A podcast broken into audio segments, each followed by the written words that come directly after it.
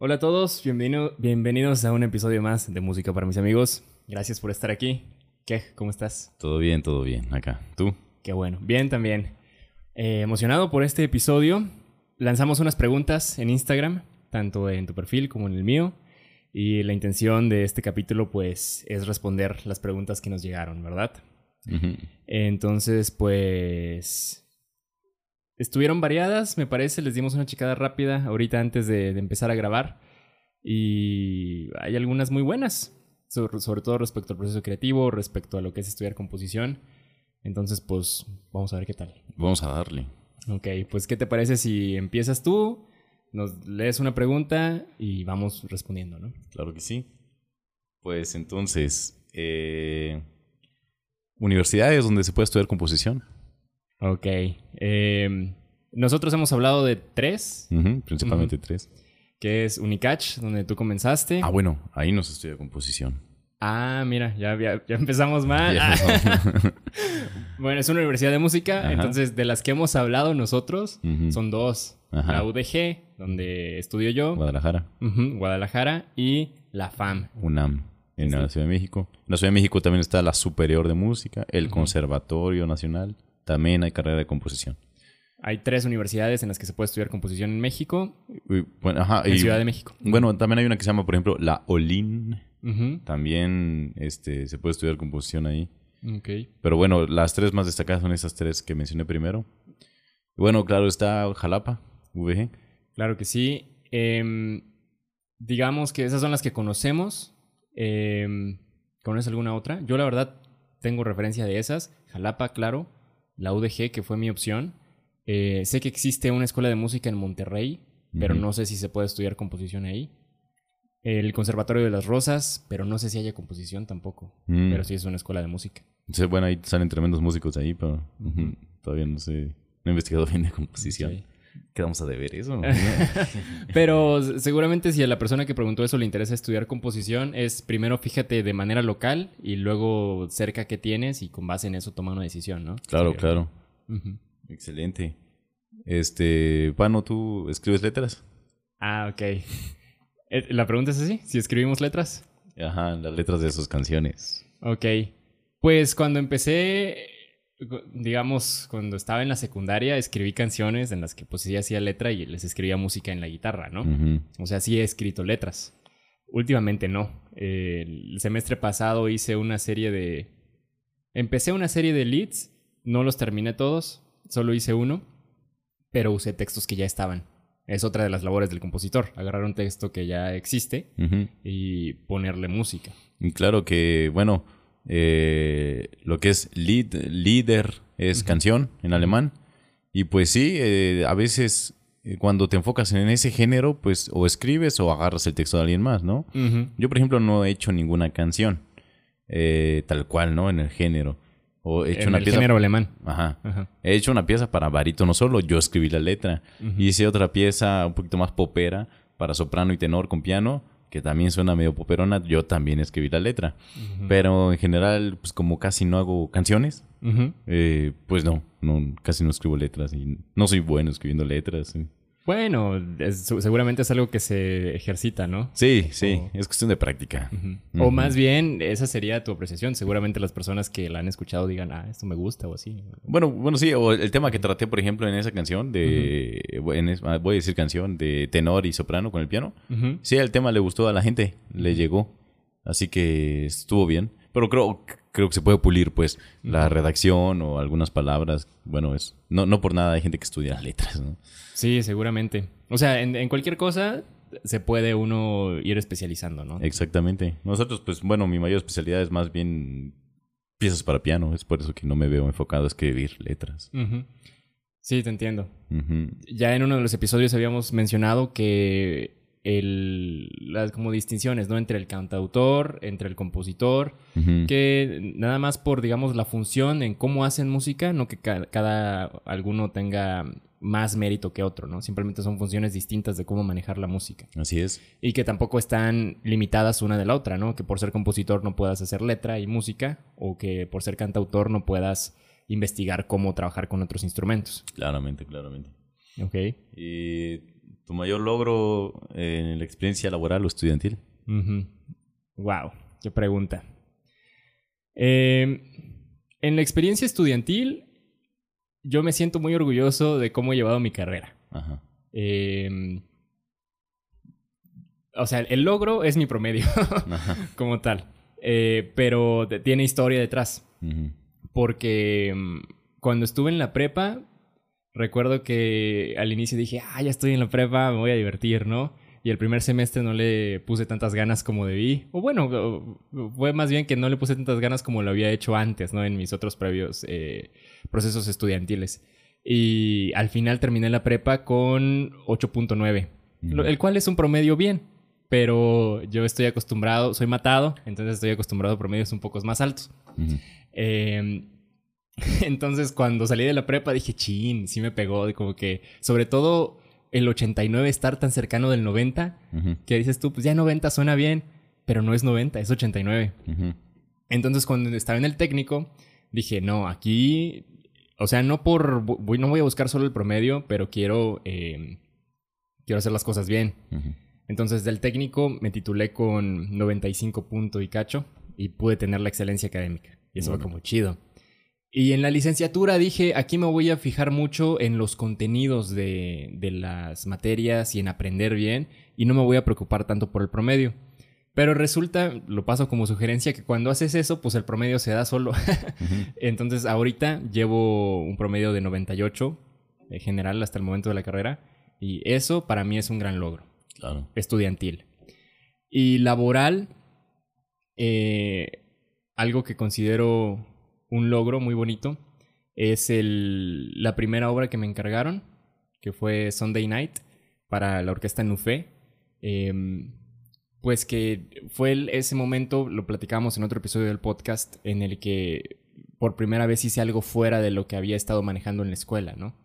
y que todo era, las posibilidades eran libres, pues. La primera vez que te presentan la posibilidad de, pues aquí está el papel en blanco, haz lo que quieras, ¿no? Y el resultado me gustó mucho porque después esa obra fue orquestada por el maestro Sergio Olivares. Y el resultado de, la pieza de piano me gusta mucho. Y de la orquestación también. Y esa obra fue interpretada por Nufé. Fue grabada y, e interpretada en, un concierto de que ha habido hasta la fecha por la pandemia y todo eso es un logro muy bonito hasta el momento. No, qué padre. Suena súper bien. Sí. No, pues mis mayores logros eh, eh, a nivel estudiantil, pues hay muchos, la verdad. Pero, por ejemplo, el segundo lugar en el concurso de composición lo considero un logro muy bonito. Em, pero, por ejemplo, siento que gocé mucho más. Porque bueno, igual y fue presencial, ¿no? Este concurso pues fue como que todo se llevó a línea, ¿no? Sí. Eh, pero el, concurso de piano, siento que no, no es que me especialice como pianista, pero estuvo muy chido porque pues, éramos varios, era tal cual, tocar, tocar y luego un concierto y el concierto estuvo llenísimo de gente, había gente parada y éramos así como que se suponía, ¿no? Que los mejorcitos, ¿no? Sí. Estamos ahí demostrando qué es lo que podemos hacer, entonces los nervios eran muy bonitos y esa experiencia la gocé demasiado no la sufrí, a diferencia de otros conciertos que como que son muchos nervios y dices como que, hey, no quiero esto en mi vida, no quiero vivir así con nervios. Ajá. Pero en ese caso sí lo gocé mucho. Entonces eh, me quedé muy contento.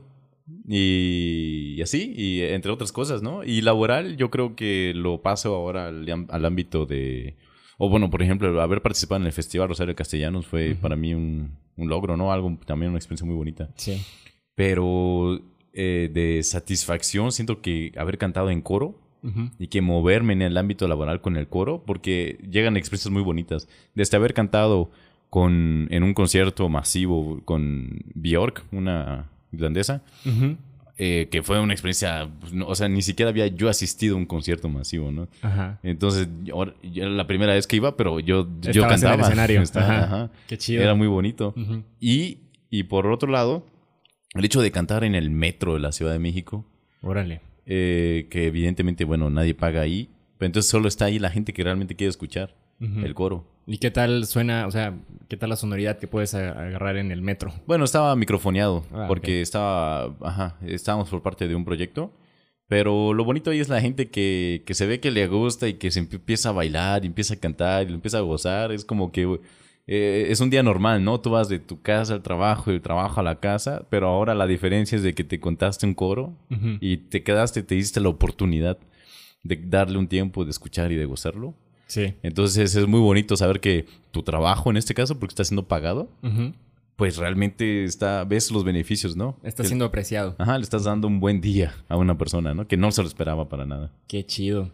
Y aparte creo que Ciudad de México es muy así. Las pocas veces que he ido me sorprende en la Alameda Central o en, en el metro. No, me, no, lo conozco muy bien, eh, pero pues se nota que es un lugar en el que te puedes encontrar de todo, ¿no? Por ejemplo, en la Alameda Central, eh, los merolicos, no, no se compara pues una actividad musical a los merolicos, pero me acuerdo que la última vez que estuve ahí me llamó muchísimo la atención cómo la gente se reúne en torno a ello, ¿no? Pero creo que la gente de Ciudad de México está acostumbrada a eso, entonces tiene esta disposición de que ve que algo está sucediendo, sin llegar a ser un happening, algo más loco, em, y, prestan sus oídos y prestan su atención. Y eso se me hace muy chido. Sí, sí, y es muy bonito saber que la gente lo aprecia. Totalmente. ¿Quieres que te lance la otra? A ver. Compositor favorito de diferentes épocas. Esa está complicada. Em, es complicado porque Mm, o sea, yo no empecé en, la música como que, ah, siempre me ha gustado la música clásica o música de concierto o música académica. Para nada. Eh, de hecho, yo me considero todavía a veces súper neófito en cuanto a... Es vastísimo el, digamos, lo que existe en, la música académica, ¿no? Eh, entonces, para empezar, yo empecé... Siempre me ha gustado la música en inglés. Eh, y digamos, mi mayor influencia siempre fue el, el Britpop cuando estaba en, en, secundaria y prepa, ¿no? Entonces me gustaban bandas como Oasis, Coldplay, Stereophonics. Bueno, desde la primaria yo escuchaba bandas como Fall Out Boy, The Killers, My Chemical Romance, sin llegar a ser tan emo, pero escuchaba eso, ¿no? Em, no empecé a escuchar rock en español, sino hasta la prepa. y, y, últimamente que le presto muchos oídos y digo, qué barbaridad, qué bueno es el rock en español, ¿no? Eh, algunas canciones en específico, algunas bandas. Eh, pero eso era lo que yo conocía. Ya cuando entré a, estudiar música, pues fue cuando, o sea, yo no conocía antes más allá de Mozart y de Beethoven, pues. Y ya ahorita con lo que conozco, no tengo compositores favoritos como tal. Soy muy de la idea de que cuando empiezas a conocer el trabajo de uno de los compositores o de un artista, digamos, compositor, digamos, siempre vas a encontrar elementos eh, que te gustan. El otro día, en uno de los episodios, mencionaba que el, el contexto genera empatía, ¿no? Entonces, incluso en la música de algún compositor que digas, esto suena raro, si le empiezas a estudiar, vas a encontrar ese punto de que esto está muy chido dentro de esto extraño que suena para mis oídos, ¿no? Simplificándolo más, en el barroco, Bach me gusta, pero tampoco es como que voy a escuchar algo de Bach, ¿no? aunque sí hay interpretaciones de, algunas fugas eh, o algunas partitas para violín que sí son impresionantes y dices qué barbaridad, Bach. Pero no es como mi go-to music de que, ah, sí, voy a escuchar a Bach. Después, en el clásico, eh, pues ambos, Mozart y Beethoven, me gustan mucho, pero para como que en sentidos distintos. Mozart es muy como sin llegar a ser delicado, es muy, muy, clásico, ¿no?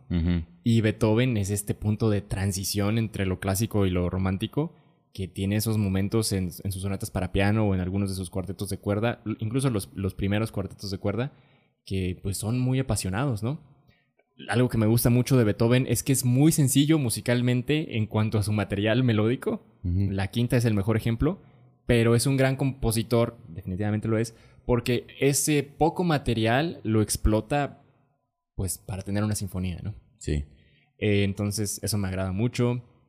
Em, de ahí pues como que le agarré gusto a, algunas, por ejemplo toqué alguna vez una pieza de un, compositor que se llama Kulau eh, o Clementi, toqué una sonatina de piano de él, entonces como que empiezas, ahí entra esa idea de que el, contexto genera eh, empatía porque pues esa sonatina, pues al final me gustaba mucho, también la de Kulau, ¿no? Pero no indagué más en la música de ellos. Mm. Em, pasando al romántico, híjole, no sé si tengo un favorito. Pero Schubert me agrada mucho. Sus, su líder, digamos. Eh, ¿O cómo sería lo correcto? Yo digo sus leads. Sí. O sea, y- o sus líder. Así porque yo entendía que líder era como el conjunto, como el álbum de, de- de No, canciones. Yo así también lo considero. El líder es el álbum, ¿no? Ajá. Este, son buenísimos. Hay, hay dos que me... Bueno, uno en específico se llama Erlkönig, que es el rey de los duendes, rey de los elfos. No sé si lo has escuchado. Sí, sí. Ah, es buenísimo, me encanta. Y, y también es una muestra de cómo con el, el, tema es un trémolo en la mano izquierda, derecha del piano, que es entrecillos. Ta, ta, ta, ta, ta, ta, ta, ta, y el, la melodía la hace el, el, la mano izquierda. Y, y cu cuando lo escuchas como experiencia sonora, la música dices tú, wow. Ves la partitura y dices, ¿qué? Pero está buenísima la manera en que junta la música y el texto. Sí. El texto está impresionante. Eh, se los recomiendo a todos que escuchen esto. Errol Koenig. Eh, entonces Schubert me agrada mucho. Em, de ahí, pues, uno que fue mi favorito mucho tiempo, ahí sí, antes de, de conocer a, a- a más compositores, digamos, eh, pues sí, a más compositores fue Tchaikovsky. Tchaikovsky me agrada mucho. En cualquier momento puedo empezar a escuchar el Cascanueces y me emociona de una manera... La, suite orquestal nada más. El, el- el ballet para... El ballet, así como tal, lo vi una vez en YouTube, estuvo muy bonito, me gustó bastante, pero la suite orquestal, que es una reducción de, la- o sea, una selección de las dan- danzas, me agrada en cualquier momento y me, me hace sentir muy bien. O sea, como que me hace querer ser director orquestal. Eh, y de ahí, últimamente, es, bueno, he estado muy cercano a la música de Debussy y de Ravel. Me agrada mucho también. Sus cuartetos de cuerda, lo- el de ambos, me, me gusta muchísimo. Eh, a veces quiero decidir entre cuál es mejor, si el de Debussy o el de Ravel, y es complicadísimo. Y llego a la conclusión de que qué bueno que los dos existen porque así no tengo que escoger. Eh, y últimamente he escuchado por eh, que nuestro maestro de composición nos, nos incita a eso. Música de compositores contemporáneos. Stravinsky me gusta mucho también. Eh, pero música de. Se llama Georgi Ligeti. Ligeti. Ujú. La música de él me gusta mucho. Tiene una sonata para cello solo que está bellísima. Es muy padre la manera en que... Luego tiene una sonata, esa la estuve escuchando recientemente, una sonata para viola. Y la manera en que trabaja con las cuerdas, así de manera sola, es- me, se me hace muy elegante porque combina un lenguaje no tonal como tal, pero modal. Y hace esta... A veces suena que son dos instrumentos porque hace este juego como de un centro tonal, digamos, de utiliza dos octavas principalmente para hacer la melodía. Y en el centro haz de cuenta que pone el do central. Y entonces lo que está abajo del do central es una especie de modo. Y lo que está después del do central es en otro modo. Y Mm. ese juego se me hace muy interesante. Órale. Eh, a grandes rasgos, eso, diría yo. Es complicado también seleccionar un compositor favorito de, de cada, de cada periodo. Sí, sí que lo es. Habiendo dicho eso, ¿cuáles son tus compositores favoritos de, de no, cada pues periodo? creo que ah, dices, has dicho lo que también yo diría en mu- muchos aspectos, ¿no? O sea, no, por ejemplo, conocemos a, a, a Bach, los preludios de Bach y este, piezas pequeñas que nos gustan o con las cuales aprendimos incluso piano. Y, eh, y- pero después de que digo, ah, pues está, suena chido, pues a ver, vamos a escuchar una, La Pasión según San Mateo de Bach. Ujú. Entonces ya son horas mucho más largas, ¿no? ¿La has Que- escuchado completa? Sí, Yo no.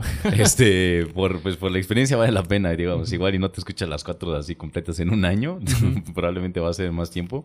Tampoco es que te vas a escuchar las 32 sonatas de Beethoven o te las vas a, o vas a ver, a ver, un elemento melódico de cada una. Pues es un poco eh, complicadito, ¿no? A eso me refiero con que es amplísimo el- lo que existe en la música académica. Sí, es, es demasiado.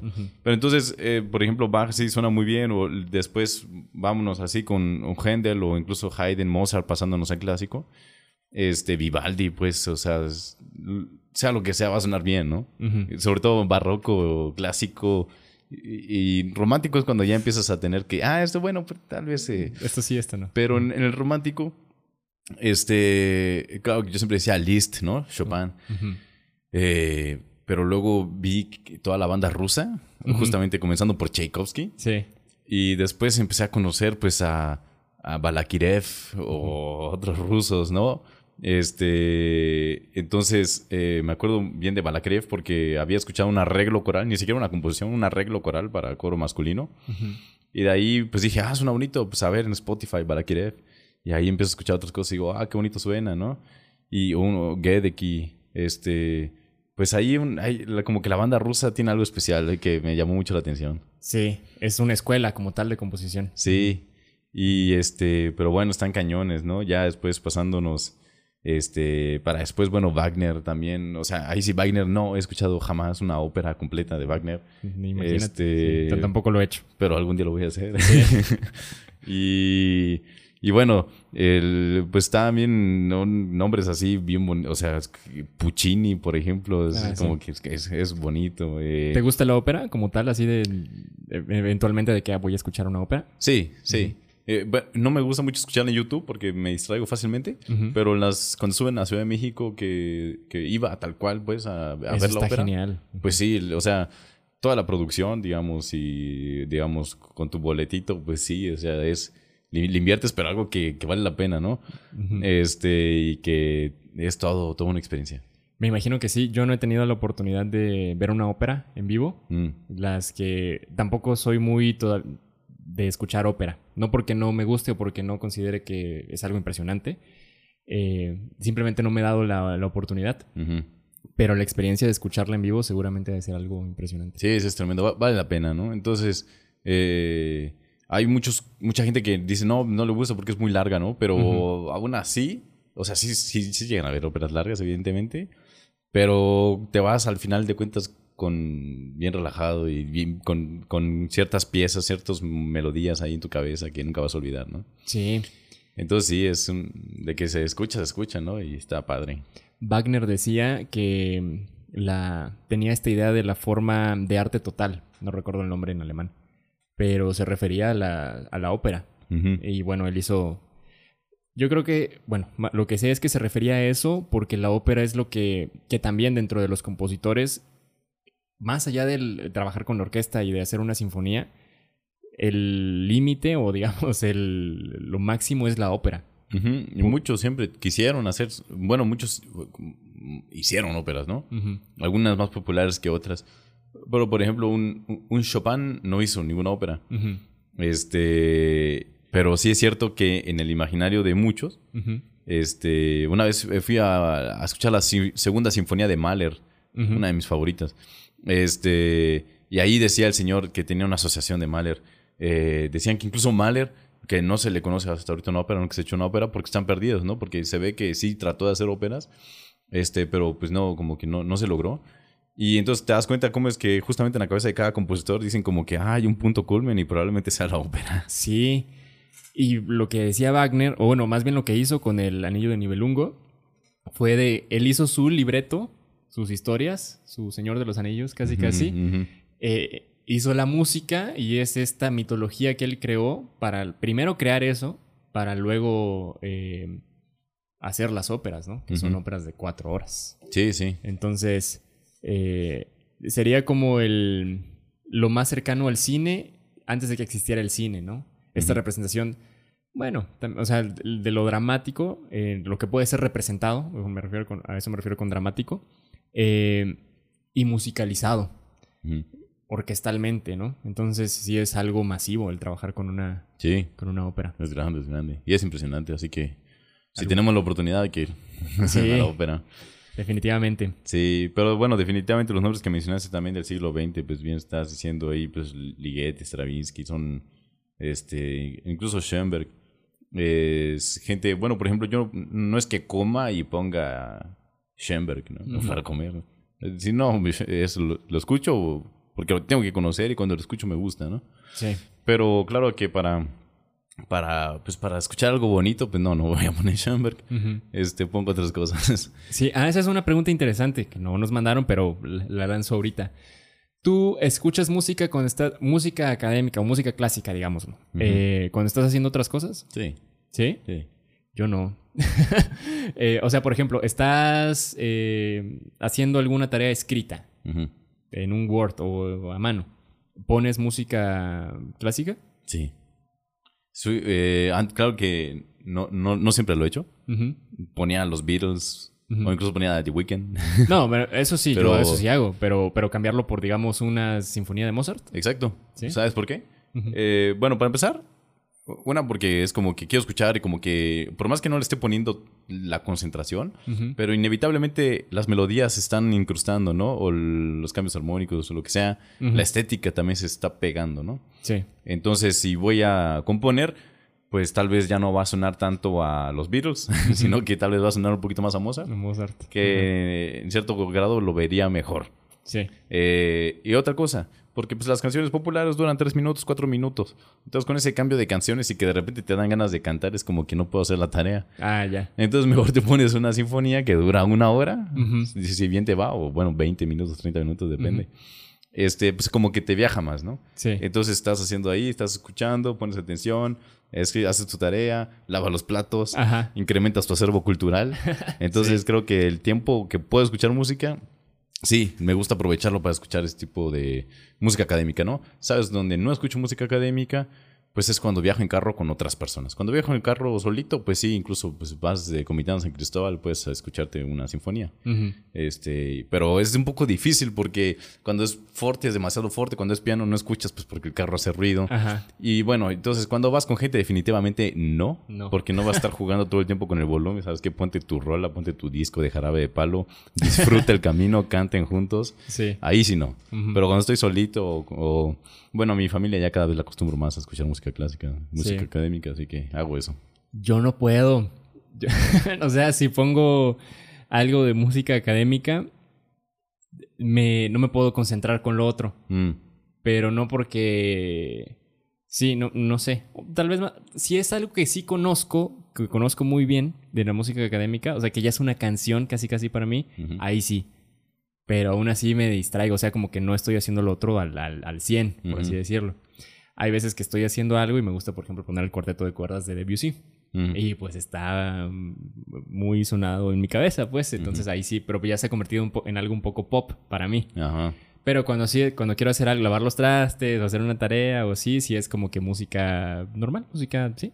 Ah, no, sabes que yo, por ejemplo, me gusta mucho el concierto para violín de Bruch, el Sol Menor.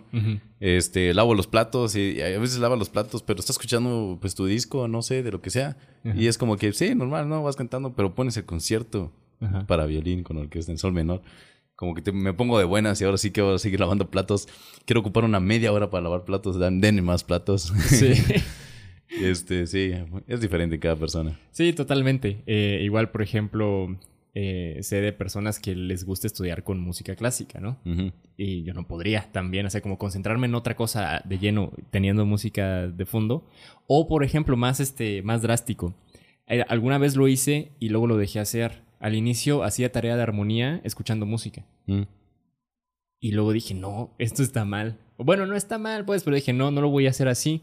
Porque dije, estoy, estoy haciendo la armonía con pura teoría.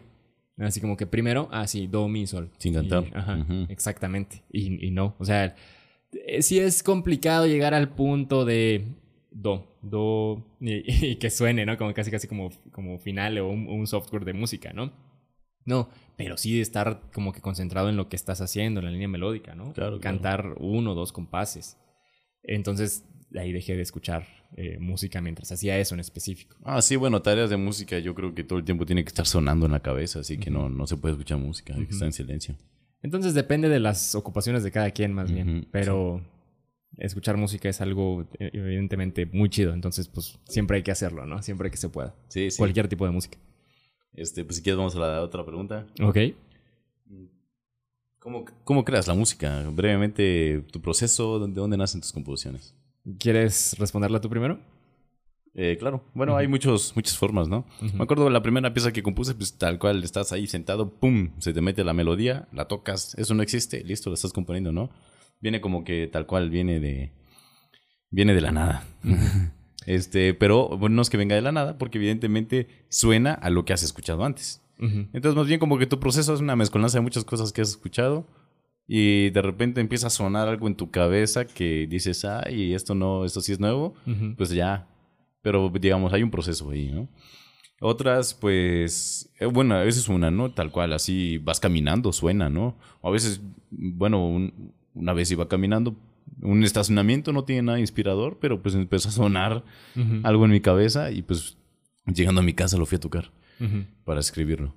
Eh, de ahí a otras cosas, pues soñando también, a veces sueñas y sale música, ¿no? Y ya de otra, eso es como que un poquito así, como que abstracto, es como que hay gente que no lo puede entender. Sí. Pero también eh, hay hay otras cosas de que puedes escuchar música y basarte en esa música también para hacer tu propia música, ¿no? O sea, eh, que- ¿cómo decían? Que un, un- un artista presta, pero un gran artista roba, digamos, agarras el Sí. ritmo de tal pieza, te lo agarras, le cambias la melodía, o agarras la melodía, pero le cambias el ritmo. Ajá. También es parte del proceso creativo. O Y es los que- compositores lo llaman tema con variaciones. Exacto. Entonces hay muchas formas de hacerlo. Sí, sería un tema muy, este, a veces un poquito complejo de explicar también si no, si no, si no tenemos como que referencias musicales. Pues. Estamos hablando de música, ¿no? Pero más o menos así. Sí. Wow. Es muy variado. A mí eso de soñar música solo me pasó una vez, o hasta el momento solo me ha pasado una vez. Mm, Y sí fue así como que, ah, ok, voy a tratar de escribirlo. Lo puse en, alguna, en algún papel pautado y está en algún lugar de mi librero en Guadalajara. Entonces Mm. algún día tal vez lo, lo vuelva a retomar, ¿no? Eh, eso en específico. ¿Cómo es la pregunta? ¿Es, eh, ¿Textual? eh, textual es cómo crean música. Expliquen brevemente el proceso o de dónde nacen sus composiciones. Ok. Para mí, cuando hice canciones así de letra y guitarra, eh, cuando estaba en la secundaria y en la prepa, era pues sentarse con la guitarra y empezar a probar acordes eh, y tratar de escribir la letra, ¿no? Recientemente, hace como dos años, para un campamento eh, me pidieron una canción y me acuerdo que ahí apliqué más lo que he aprendido en el proceso de la carrera. Lo que hago yo, por ejemplo, para hacer una pieza, eh, también ha cambiado, ha sido un proceso. Antes, por ejemplo, pues empezaba con elegir una tonalidad. Y si era contrapunto, empezar con una idea de que, pues un intervalo, ¿no? Y luego ir poniendo las voces y, la- y todo se iba desarrollando. Pero ese ejercicio, esos ejercicios de contrapunto eran como muy eh, de puro desarrollo. El contrapunto tiende a ser así, el barroco, de desarrollar, desarrollar, desarrollar hasta que reposa. Pero ya cuando, en, el punto en el que estoy ahorita, que estamos haciendo otras cosas, eh, ha cambiado. Últimamente mi proceso para empezar a componer es primero investigar eh, lo que se pueda respecto a lo que quiero hacer. Eh, y a veces es algo de, de en temática, de que por ejemplo quiero escribir algo que suene chiapaneco. Entonces investigas música de la región, ¿no? Eh, o a veces es tan sencillo, o no tan sencillo, sino distinto como investigar qué puede hacer el instrumento para el que quiero escribir. Eh, y hace dos años que me pidieron esa canción para ese campamento, como que logré juntar ambas de, de investigación y luego esa experimentación en el instrumento. Porque dije, quiero que suene distinto. Tenía mucho que no escribía nada para guitarra y, y voz. Em, y lo que hice fue investigar, ¿cómo se llaman? Creo, escordaturas. Eh, entonces la guitarra la afiné en, se llama Dadgat, la, la afinación, que es de la cuerda más grave hacia abajo, re, la, re, sol, la y otra vez re. Y entonces suena como este acorde abierto, muy bonito de que combinación de cuartas y quintas. Y, y ahí empecé a buscar a ver qué, qué suena, ¿no? No eran acordes como tal tradicionales, eran, terminaban haciendo acordes, acordes suspendidos pero me gustó la sonoridad. Entonces hice ese proceso de investigación y luego la experimentación de que, ah, ah, a ver qué suena aquí, ¿no? Y creo que más bien eso es lo que sigo yo actualmente. Pero también pasa eso, o sea, a veces vas caminando y se te ocurre algo. Eh, eso me pasó en una ocasión en diciembre de 2019. Me acuerdo que iba caminando y se me ocurrió algo en la cabeza. Era como... Tan, taram, param, pam, pam, pam, param, pam, pam, pam, pam, pam, param, pam, pararam. Algo así. Y lo tengo en una nota de, de WhatsApp. Ujú. Eh, y quedó. Y dije, esta es una idea, ¿no? Así como de WhatsApp, el, el audio, así que un audio para mí, ¿no? Y ahí quedó, ¿no? ¿Y tu mamá qué está pasando? ¿Qué te está pasando, hijo? No, lo hice así con cuidado de que nadie me viera, así escondido mandando el audio, ¿no? cantándole a mi teléfono. Y luego me sirvió en otoño 2020 para hacer mi, mi tema con variaciones. Tema y seis variaciones. Lo cambié, no fue la idea textual como tal, es un coral para piano de como ocho compases. Y ya eso usé para hacer mi tema con variaciones. Órale. Estuvo, estuvo chida esa experiencia. Sí. Fíjate, esta pregunta que acaba de pasar me lleva a, a una que me hicieron a mí, que creo que, que puede ir muy con el, con el tema. Dice, ¿la inspiración qué rol tiene en la composición? ¿Siempre debe de haber? ¿Qué opinas? Eh, bueno, no, no. eh, inspirado para trabajar, pues sí, porque si no, qué, qué flojera trabajar con flojera. Pero ahí sí depende, digamos, no voy a decir inspiración musical, ¿no? Ujú. Va a decir inspiración en el sentido de que te sientes inspirado para seguir trabajando, ¿no? Pero la inspiración, si lo tomamos así como ese impulso que sale de la nada para hacer música, pues como yo decía hace rato, hay veces que no, tú no creas la música, sino que muy razonalmente la trabajas. Entonces hay que ver pues de, de qué lado se toma, ¿no? Entonces yo diría eso, o sea, bueno, para componer sí, evidentemente. Incluso, claro, que si agarras ese como que música ya hecha y la transformas, este, pues claro que ahí incluso tienes que estar como que, vamos a decir, inspirado, pues para hacer algo que suene eh, a ti, ¿no? O que se apegue o que realmente suene diferente a lo que, o a donde te, de donde te lo estás jalando, ¿no? Entonces, pues, pues vamos a decir que sí. Sí, sí, me, me gusta lo que dices de siempre tiene que haber inspiración para sentarte a componer. No tanto es porque estoy de acuerdo con eso. O sea, como esa disposición de sentarte a, a trabajar. Exacto. Porque la inspiración está. Suena como un poco exagerado decir está sobrevaluada, pero sí no puedes esperar a trabajar al, con inspiración. Sería un trabajo muy, este, muy esporádico. Y la inspiración te puede agarrar cuando no estés cerca de, de algo para, para componer. Entonces, pues ahí sí mandas tu nota de audio. Así. pero, Pero claro, no todo el tiempo va a estar dependiendo de tus notas de audio, de cuánto te llega algo. Ajá. Lo que decía Juan Pablo Contreras también, eh, un, un buen consejo es agárrate un, un- una hora del día, o sea, como si tuvieras tu clase de composición, pues, pero no es tu clase, sino que es tiempo para ti. Y acostumbras a tu cuerpo a que la musa te tiene que visitar de 11 a 1, ¿no? Sí. Entonces, no hay pierde. Y esa hora es para ti todos los días, ¿no? Ajá. O de lunes a sábado, pongamos. Justo a eso quería llegar.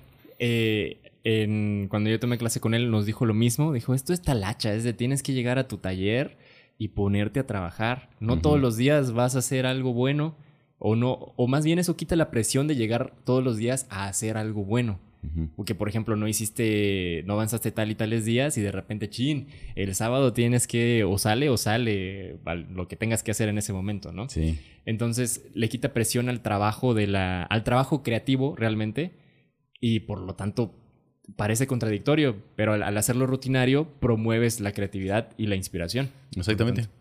Se trabaja. Sí, entonces se me hizo una, idea- una pregunta muy chida esta, porque a veces existe la idea romántica de que el, el músico, el compositor, de- se va a salir a dar grandes caminatas y a filosofar para agarrar, y sí pasa, pero no tanto así, este, No agarrar necesario. inspiración, ajá, eh, y luego regresar a componer una en- en- hermosísima pieza, ¿no? Ajá, claro. No es más el trabajo de horas nalga, de estar sentado así como que, ay, aquí qué hago, ¿no? Ajá, sí. lo que dices de trabajar razonalmente la, la, la música. O sea, llega el punto en el que tienes, una- tienes esta chispa, esta idea. Pasa, sí, sí sucede. Pero para desarrollarla es más trabajo intelectual de, con las herramientas que vamos aprendiendo en el, en el camino, ¿no? Exactamente. Y bueno, y ese trabajo intelectual, pues que en buena hora sí te sientes inspirado. No, no, no es que, estés sacando música todo el tiempo, una fábrica de melodías, Sí.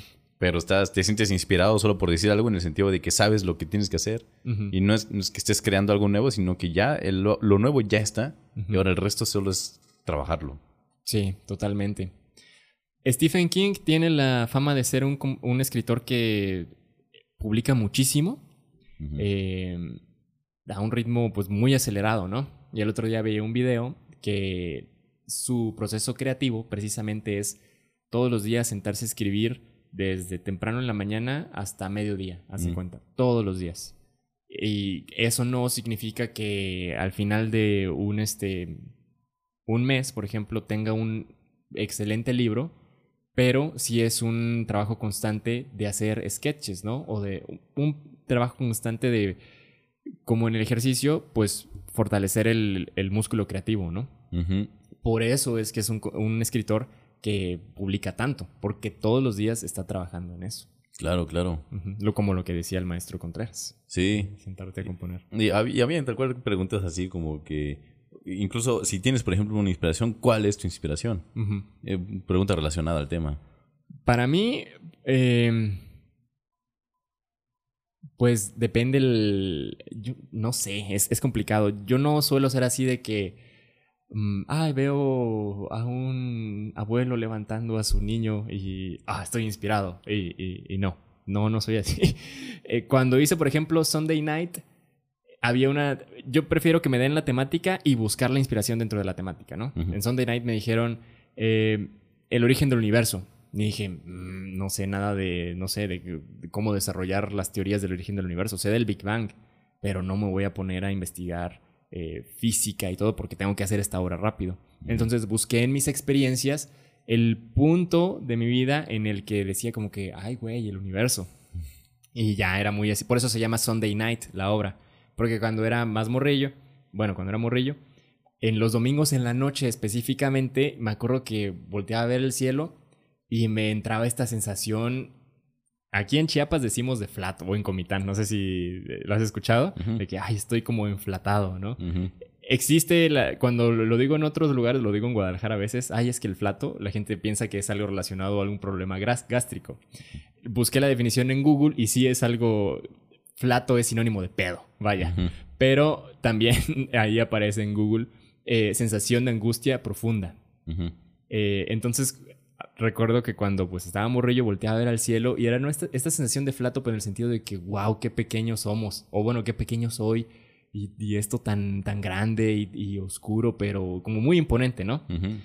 Pues que el, el, cosmos.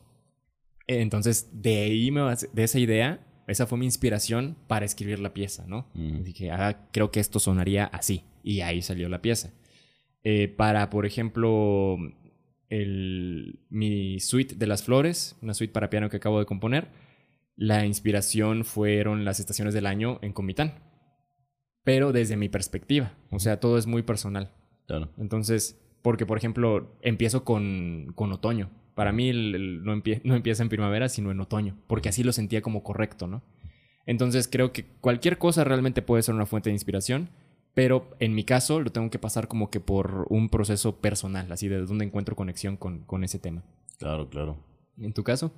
Eh, yo también a veces como que puedo forzar un poquito a que, ah, bueno, me voy a basar en esto, entonces, como dices, ¿no? De a partir de ahí.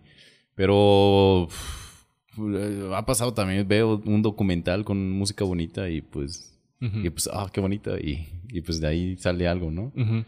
O incluso un comercial bonito. Claro que no, no, es que cada vez que vea algo bonito me voy a sentir inspirado, sino que hay veces que, que de repente como que, ah, eh, esto me mueve. Entonces puede, puede, ser algo tan sencillo, ¿no? O puede, eh, claro, a veces, como dices, en la observación, ¿no? La observación del cielo te hace sentir algo, ¿no? O la observación de un gesto te hace también sentir algo. Y bueno, si eso tú ya después dices, ah, pues voy a traducir esto, lo voy a traducir a la música, ¿no? Voy a trabajar o voy a enfocar como que esta sensación, ¿no? O voy a hacer una música un poquito ambiental, ¿no? O este, pues voy a, conservar como que este, este sentimiento, ¿no? Entonces yo creo que puede ir por ahí. Sí. Me llama la atención lo que mencionas de que hay muchas cosas que, o sea, la inspiración se puede encontrar en todos lados, ¿no? Lo que dices de que un documental, otro tipo de música, música de alguien más que también puede ser inspiracional, que también se puede hacer la distinción, ¿no? Muchas cosas nos pueden inspirar, pero no quiere decir que toda esa inspiración la utilicemos para hacer nuestro trabajo. O sea, a fin de cuentas, el sentirse inspirado es algo muy humano, muy bonito y que puede ser como un estado de, plenitud, digamos, así de, de reacción ante algo externo, ¿no?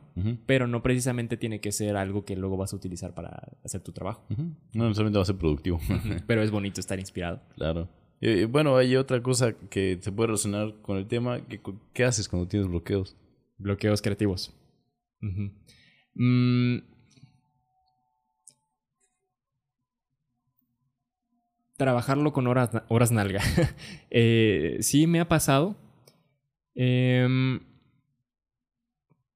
pero pues es es estar sentado en, el, en, el- en la labor de composición y probar una y otra vez en esa sesión hasta que encuentre algo con lo que me siento satisfecho tampoco es em, algo que afortunadamente me haya pasado tan, de manera tan severa, al menos hasta el momento, y agradezco eso. Pero precisamente una sugerencia sería hacer lo que mencionamos antes, ¿no? Para evitar el, bloqueo creativo, todos los días haz algo. Porque a veces el bloqueo creativo, o sea, cualquier cosa es crear, ¿no? Por ejemplo, si ahorita hago da, da, da, es como que, ¿qué es eso, no? Pues es algo. Y luego hago do, do, do. Es como que, ah, puede ser la respuesta de lo primero, ¿no? Eh, si, si dices, voy a hacer un tema con variaciones de, sobre eso ahorita, es, una, es un balbuceo, ¿no? Pero hay un ritmo, ta, ta, ta, ta, ta, ta, y si luego haces así súper raro, ¿no? También fue poner los dedos nada más así en el piano, ¿no? Pero ya hay otra cosa, ya hay otra capa, así como que, ah, ok, ahí los dedos cayeron en algún solo lugar, ahora mejor lo hago más pensado, hago una serie con eso y las cosas empiezan a tomar forma, ¿no? Y todo partió el da, da, da, ¿no? Ujú. Es como una especie de hacer layers sobre algo que puede parecer tonto, pero a lo que voy es con esta idea de llegar como artesano a decir, hoy voy a trabajar en mi taller, le quitas la presión a que todos los días tengas que hacer una, algo magnífico, ¿no? Y eh, lo escuché esto de, de Sergio Olivares una vez, es en su proceso creativo, me decía, veo una idea sin juicios. Y eso es importante, creo. Porque lo que yo hice ahorita fue enjuiciar el do, da, da, da. Ujú. Es decir, como que eso es un balbuceo, ¿no? Si ves en, en este proceso de trabajar constantemente con el material creativo, sea cual sea, si logras este punto de verlo sin juicios, entonces empiezas a ver las posibilidades creativas de cualquier cosa. Y haciendo eso, obviamente es un proceso y no, no todos los días también va a funcionar o así, pero es que cualquier cosa tiene posibilidades creativas y virtualmente sería imposible caer en el bloqueo creativo. Pero es, es- esto es teorizando. No, sí, yo creo que eh, pasa similar. A veces incluso tienes algo ya hecho y sabes cómo trabajarlo, pero incluso sabiendo cómo trabajarlo te puedes bloquear, ¿no? Sí. Entonces justamente como quitar el juicio y ahí improvisar, improvisar y sacar cosas ahí y anotar todo y improvisar cada vez más feo y sabes, esto no lo voy a usar, no importa, pero este, improvisa, haz algo. Y ya a partir de ahí pues van saliendo ideas, ¿no? Es como que pareciera que fuera la lluvia de ideas, digamos, cuando, digamos, sabes qué hacer, pues lo haces, pero cuando no sabes qué hacer, pues ni modo, pues ya te pierde tus, tus tiempecitos ahí con lluvia de ideas y algo va a salir. Sí. El chiste es no parar. Exactamente. Porque luego volteas a ver esa lluvia de ideas, llamémosle bosquejos también, eh, o esa lluvia de ideas puede terminar en siendo bosquejos sobre Ujú. papel o sobre el software Algo nuevo. de algo nuevo y luego lo retomas y dices, aquí hay algo que puede funcionar. Entonces, pues ¿cuál sería la conclusión? Tratar de ver las ideas sin, sin juicios, ¿no? Eso sí, no juzgar, improvisar y, y no rendirse también, digamos. Seguirle, no parar. Muy bien. ¿Alguna otra? Este, claro, eh, bueno, eh, unas sencillitas, ¿en qué momento de tu vida te quisiste dedicar? Pues, A la música. ajá, sí. También me llegó una similar que dice cuál fue el detonante de cada uno para estudiar composición. Pues las juntamos, ¿no?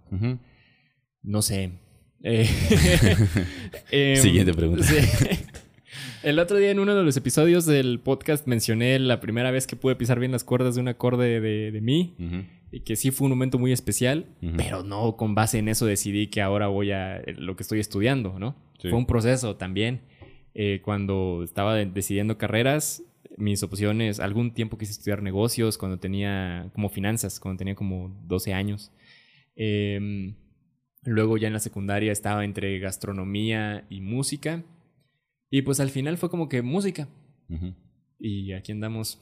este, pero no, si lo busco de manera, diría yo, muy romántica, sería ese momento del acorde de mí en el que, wow, sonó, ¿no?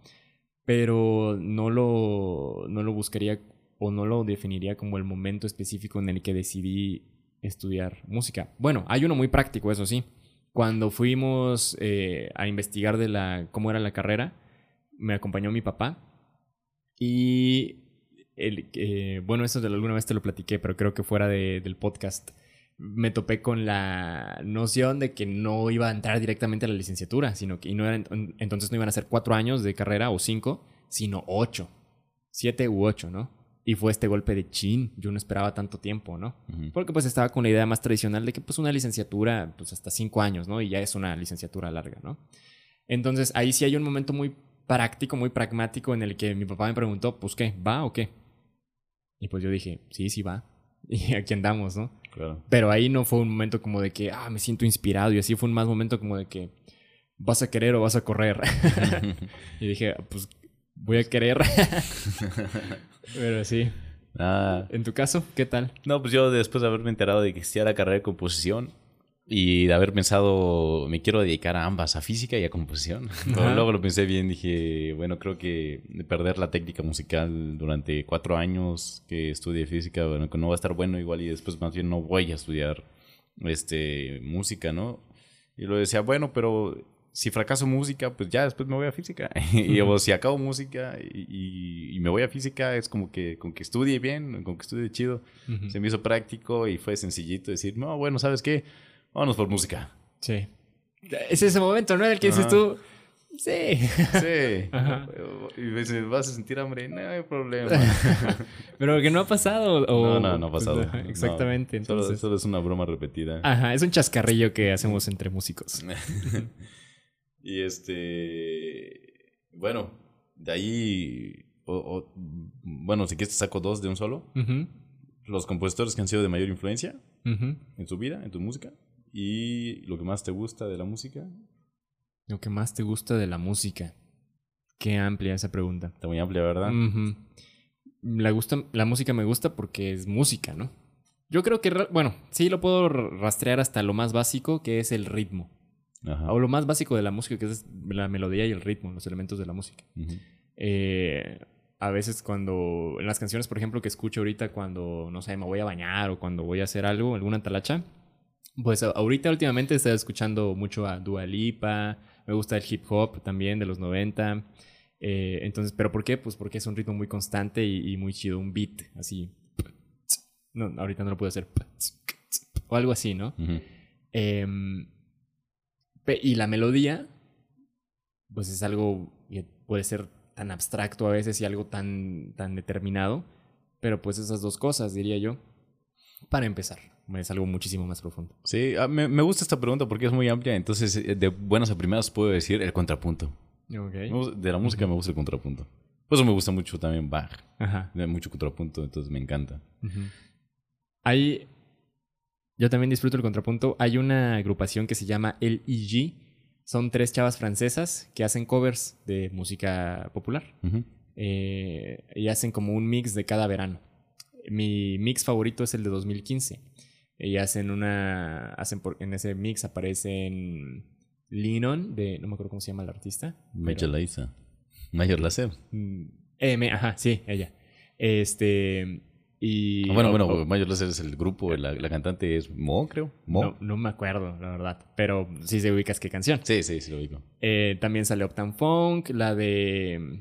¿Cuál otra? de Bueno, es todas las canciones que fueron populares ese verano y Ajá. hacen un mash up, ¿no? Sí, sí. Este, y hay una parte, y ya hacen también con canciones en francés, y hay una parte que tiene, ni siquiera es algo contrapuntístico, es una parte en la que una segunda voz hace un contrapunto en específico, pero que después de escucharla tantas veces digo, qué bonito suena eso. Ujú. es, son dos segundos de música, pero eso ha llegado des- puedes estudiar qué es el contrapunto. Sí, sí, eso me pasa justamente. O sea, escuchas una canción o incluso un, un remix o una rola electrónica que no, no, te esperas que tenga contrapunto, pero de repente al DJ se le ocurrió meter ahí una segunda voz independiente y dices, ah, qué bonito. Ajá, sí. Muchas gracias por haberlo hecho. Son estas pinceladas. Sí. Eh, también, por ejemplo, la línea del bajo de, de. ¿Cómo se llama? De Don't Start Now, de Dua Lipa. Ah, me encanta. Sí, está bien chida. Eso no es contrapunto como tal, pero es una línea de bajo muy buena. Sí. Y en el bajo, bueno, una vez escuché de un amigo decir que el bajo es la vida de la música. Y tiene mucho de cierto eso. Sí, el, bajo es como la raíz, la tierra, ¿no? Y ahí salen muchas cosas. Ajá, aparte del contrapunto, yo digo el bajo también, el bajeo. Ajá, y hablando de música del, teórica, el bajo es el fundamento de la armonía. Claro, el bajo define lo que estás haciendo. El bajo define la armonía. Pasándome a otro punto, me gustan las inflexiones. ¿Qué son las inflexiones? Es difícil de explicar, pero pues, yo creo que ahí lo dejo porque no me quiero meter a detalle. Sí es, eh, yo tengo una... A ver, aquí se puede improvisar algo. No, bueno. No, mira, ya sé, te voy a tocar Caminito de la Escuela. ¿Qué te parece? Mm, sale, sí se escucha. Dale, dale. Bueno, porque en Caminito de la Escuela hay una inflexión. que va a salir de cámara, pero vamos a escuchar el piano.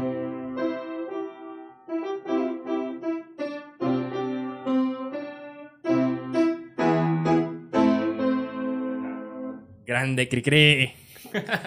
no toqué bien la melodía. Pero, se escuchó la inflexión. Se escuchó la inflexión. Entonces eso.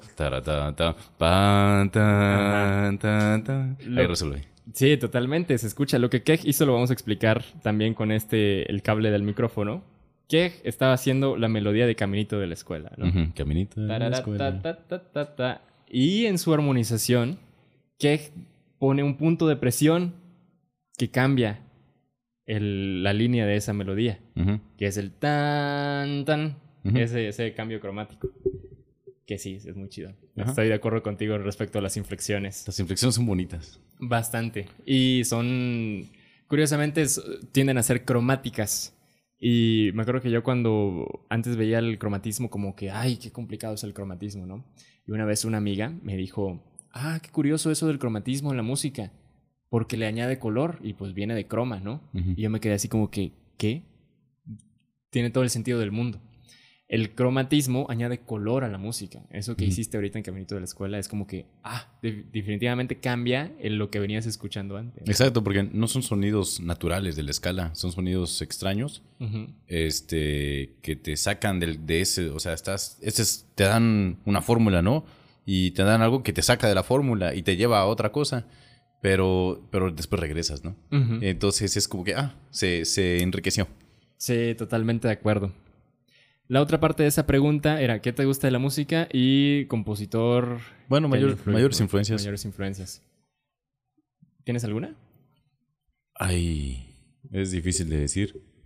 Este, pero claramente eh, a veces hago cosas, he hecho cosas, por ejemplo, influenciadas porque me gusta tocar piezas de Liszt y entonces digo, creo que Liszt podría ser una influencia por ciertas rolas que he hecho que digo, ah, esto es claramente lo sacaste de ahí, ¿no? Entonces sí, siento que he, sacado unas cositas de ahí de Liszt. Sí. Pero no sé si sería mi mayor influencia. Sí, es, es, es, es complicado. Todos los compositores terminan teniendo estas llamémosle inflexiones de, de, música de otros compositores en su, en su música. También es algo natural y es algo que tiene que pasar. Em, en mi caso, hablando de influencias,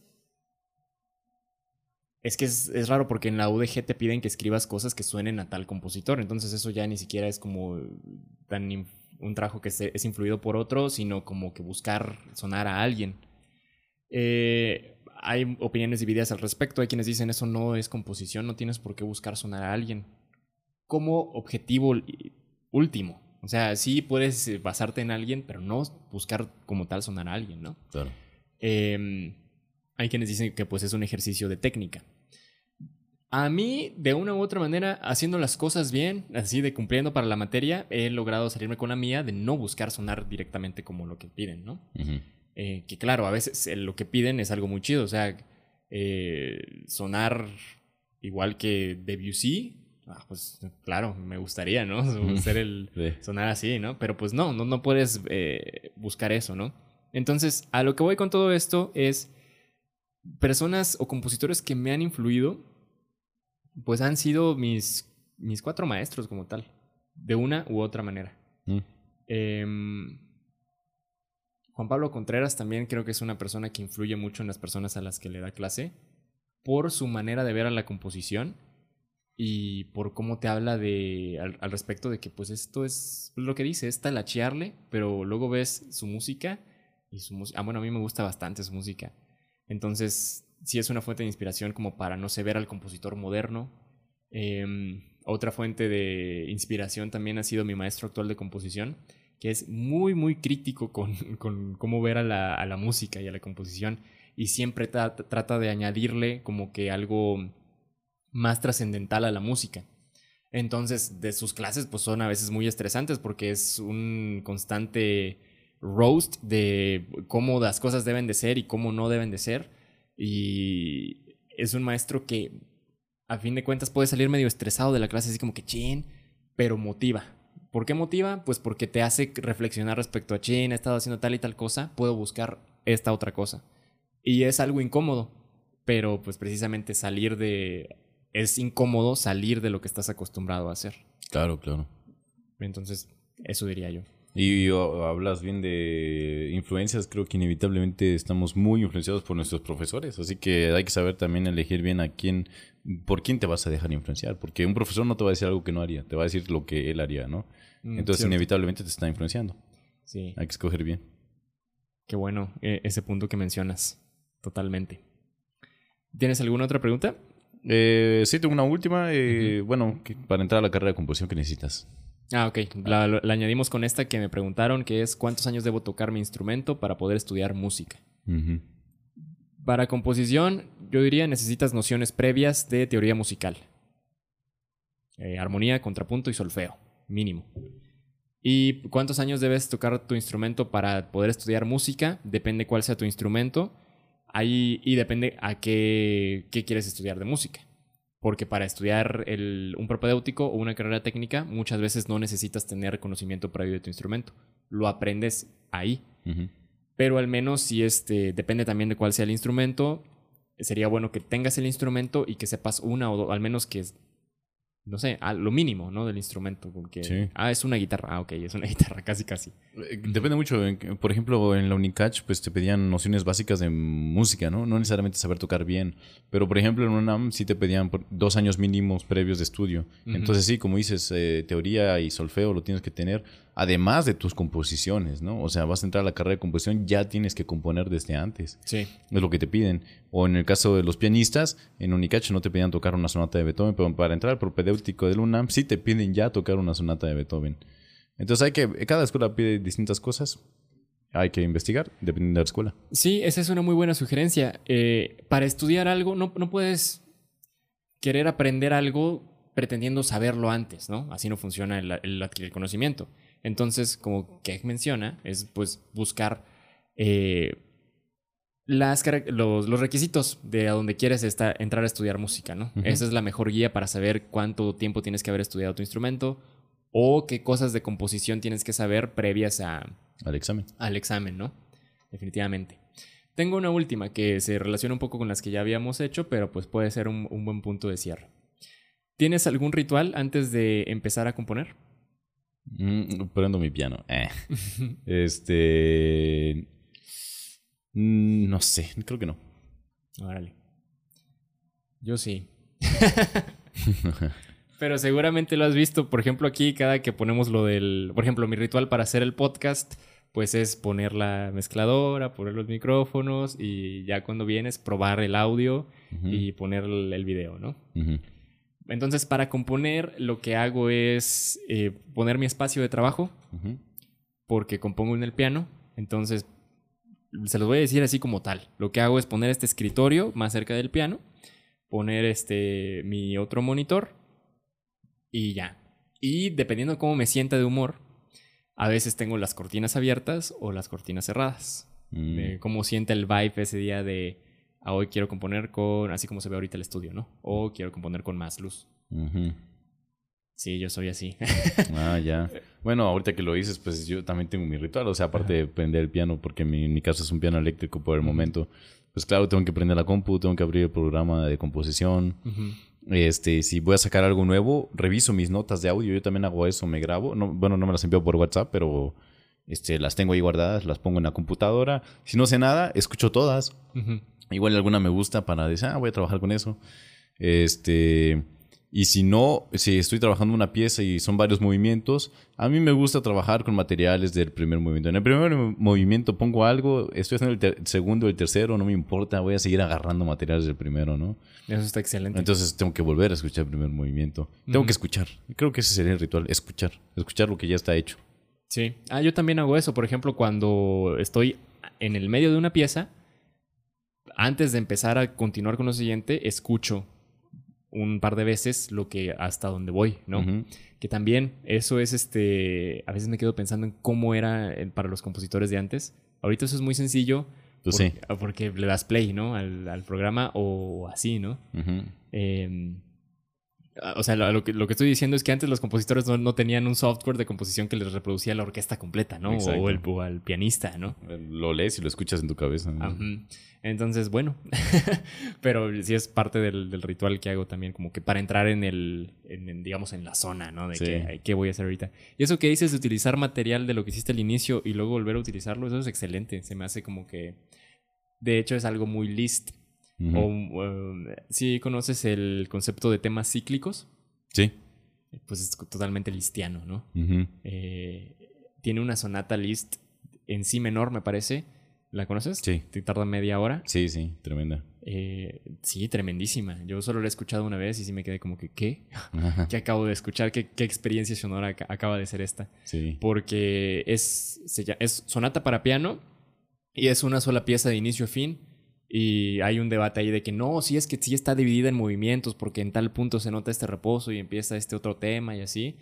Pero desde el punto de vista de sonata, de forma sonata, sí es un, solamente un movimiento de sonata amplísimo porque está muy padre. Pero utiliza esa técnica de los, de los, este, temas cíclicos, ¿no? Sí, cuando me pregunté si hacía bien o hacía mal, me puse a leer un poquito de la historia de Schumann. Schumann también era así. Schumann hacía eso, agarraba elementos del primer movimiento, e incluso reciclar piezas. Yo también reciclo piezas, a veces tengo un preludio. Ah, pues ese preludio ahora lo voy a convertir en, en tema de variaciones, por ejemplo. Sí, sí, es, este, totalmente válido. O, por ejemplo, la pieza para barítono, pues la transpongo y ahora la hago para tenor, la hago para contralto. O tienes una pieza para piano, pues ahora la orquesta, ¿no? Entonces, ese reciclaje también. Sí, Ravel style. Primero piano, luego orquesta. Sí, totalmente. Es de las en uno de los episodios mencionamos, bueno, ¿qué hace el compositor? Pues, pues haz lo que quieras, eres libre de hacer lo que quieras, ¿no? Sí. Eh, nos referíamos al, a lo de que no hay un camino como que tal escrito para cada quien, o sea, o que todos podamos seguir, cada quien tiene su camino, eh, y eso entra en, en, eso, pues, o sea, el, utilizar tu material creativo para otras cosas, ¿no? Totalmente. Eh, Igual con los, los temas cíclicos. La sinfonía, la quinta de Beethoven es también cíclica. O sea, el, el, todo, realmente todos los cuatro movimientos se derivan del tan, tan, tan, tan, ¿no? Es muy chido. Y pues así que hasta ahí las preguntas, ¿cómo ves? Pues tan, tan buenas las preguntas. Sí, yo, yo pensé que, que no iban a ser, primero pensé que como que no eran muchas, pero fue una buena cantidad de preguntas yo para, para mucho de qué hablar. Para abarcar varios temas. Así es. Pues bueno, hasta ahí las preguntas. Muchas gracias por enviarlas a las personas que las enviaron. Y pues nada, esto es música para mis amigos. A Kej lo encuentran en sus redes sociales como Andrés Kej Limón. Exacto. Instagram, Facebook, próximamente tal vez YouTube. sí, próximamente. Eh, a mí como Luis Pano, Instagram, Facebook, YouTube, el podcast Música para mis amigos. Y pues eso es todo por este episodio. Como siempre, muchas gracias por llegar a este punto del podcast. Y ¿Qué? Muchas gracias. A ti. Hasta la próxima. Nos vemos.